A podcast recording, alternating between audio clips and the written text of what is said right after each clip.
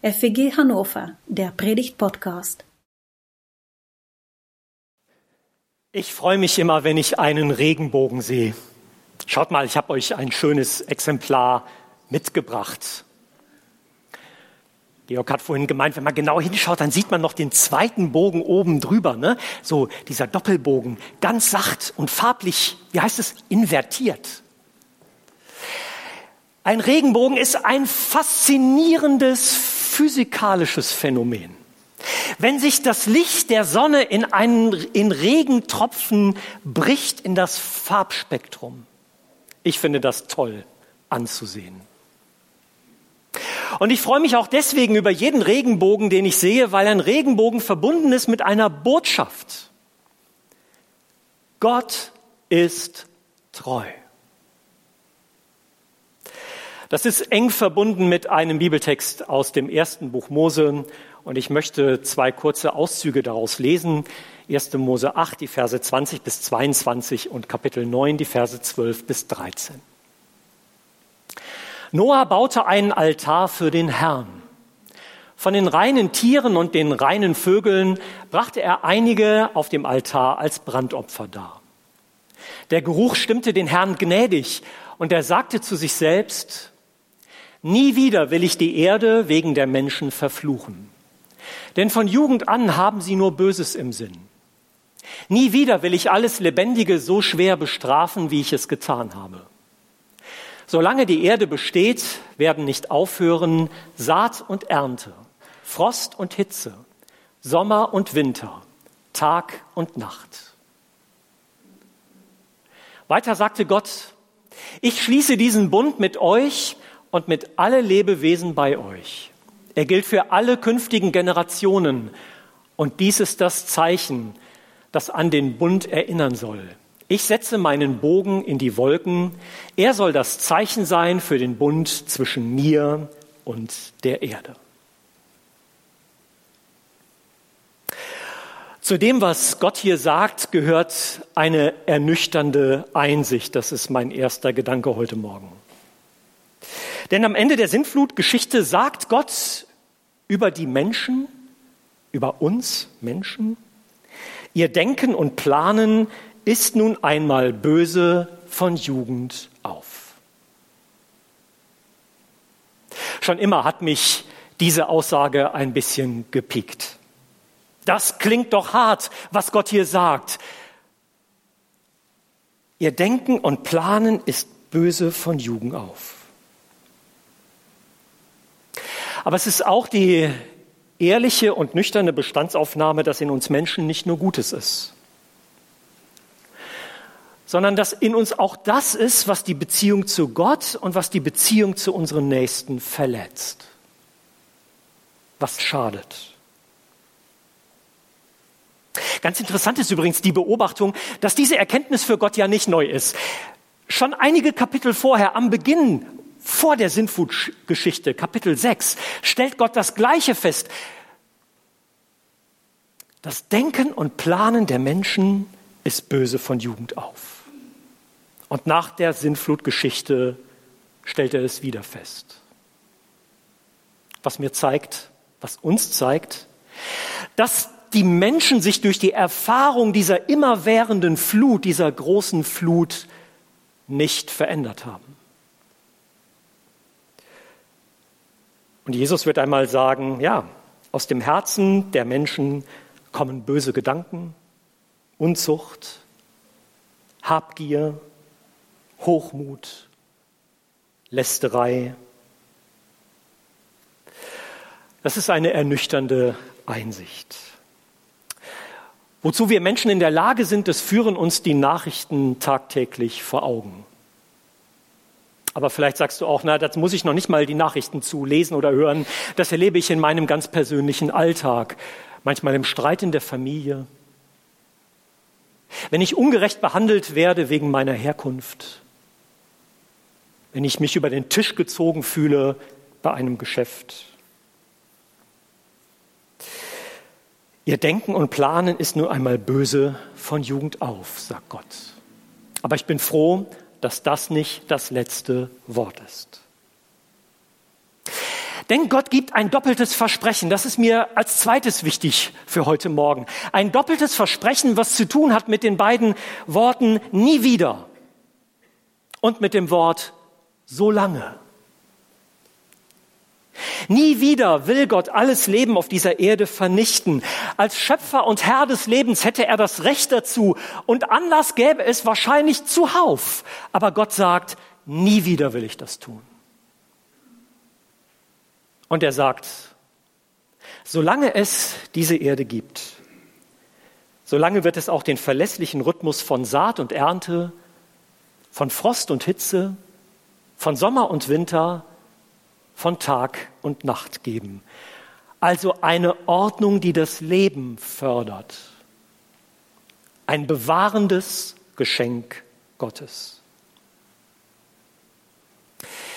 In dem, was Gott hier sagt, zeigt er, dass er gnädig handelt.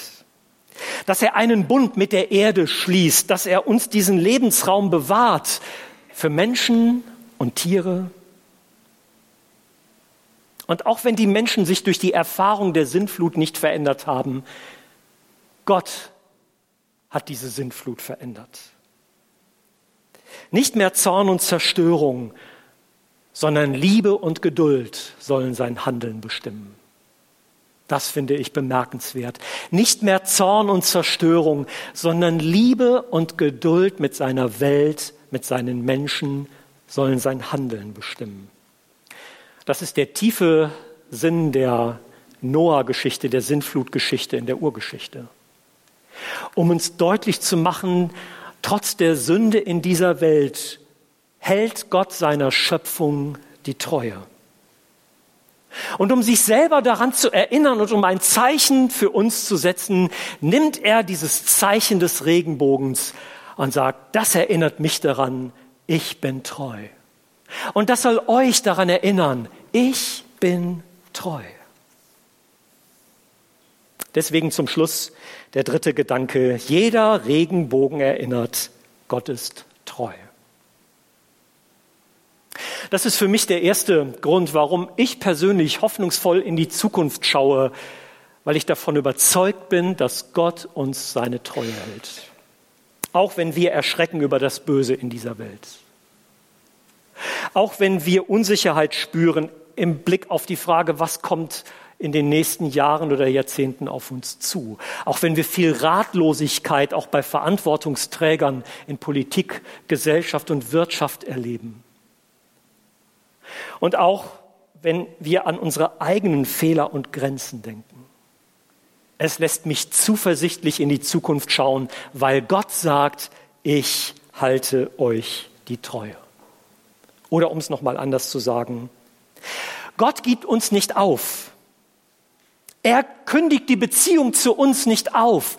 Gott bleibt uns treu. Mitten in dieser Welt, mit in diesem großen Gefüge, das sich im Großen und Ganzen von Gott losgesagt hat, bleibt Gott der Wirkende, der versorgt, der leitet, der vergibt, der stärkt der segnet. Und deswegen ist es gut, ermutigend für mich, für dich, wenn wir uns an Gott halten, wenn wir ihm vertrauen und wenn wir auch auf ihn und sein Handeln warten. Denn Gott steht treu zu seinem Bund, zu seinem Versprechen, das er Noah und der Welt gegeben hat. Und er steht auch treu zu seinem Bund in Jesus Christus, unserem Herrn. Das feiern wir, wenn wir Abendmahl feiern. Und Gottes Güte und Gnade sind größer als das Böse. Auch das zeigt dieser Noah-Bund. Gott gibt gute Gaben. Jeden neuen Tag dürfen wir davon leben. Und Jesus sagt mal interessanterweise im Zusammenhang mit ähm, dem Gebot der Feindesliebe, dass Gott die Sonne aufgehen lässt über Gute und Böse, dass Gott es regnen lässt über Gerechte und Ungerechte. Wir leben von Gottes guten Gaben in dieser Welt, der barmherzig handelt und der Schuld vergibt. Und seine Güte und Gnade gipfeln in Jesus Christus, in dem Gott selber Mensch wird und sich uns hingibt, sich selber gibt als Zeichen seiner Liebe und als Zeichen seines Rettungswillen. Das dürfen wir dankbar in Anspruch nehmen. Und eins noch. Gott schafft einen neuen Himmel und eine neue Erde. Gott sagt, solange die Erde besteht, und wenn man das in den großen Kontext der biblischen Botschaft setzt, heißt das, es wird einmal der Zeitpunkt kommen, an dem Gott einen neuen Himmel und eine neue Erde schafft. Eine Welt, die ganz durchdrungen ist davon, heil zu sein, gut zu sein, Liebe zu sein, hell und Licht zu sein. Das entdecken wir schon im Alten Testament, im Propheten Jesaja, Kapitel 65, eine zarte Andeutung und das wird dann ganz ausführlich entfaltet im Neuen Testament. An dieser Hoffnung dürfen wir festhalten. Und Gott ermutigt uns, sie nicht aufzugeben. Gott ist treu. Er gibt uns nicht auf. Seine Güte und Gnade sind größer als das Böse. Und er malt uns die Hoffnung eines neuen Himmels und einer neuen Erde hoffnungsvoll vor Augen. Das gibt dir und mir allen Grund, hoffnungsvoll in die Zukunft zu schauen. Oder so wie es in den Klageliedern heißt, Klagelieder 3, 23, 24. Ja, seine Güte hört nicht auf. Sein Erbarmen hat noch lange kein Ende. Jeden Morgen erbarmt er sich von neuem. Gott, deine Treue ist unfassbar groß. Das war der Predigt-Podcast der FEG Hannover. Wenn er euch gefallen hat, abonniert ihn gerne und informiert euch über aktuelle Veranstaltungen auf hannover.feg.de. Vielen Dank fürs Zuhören.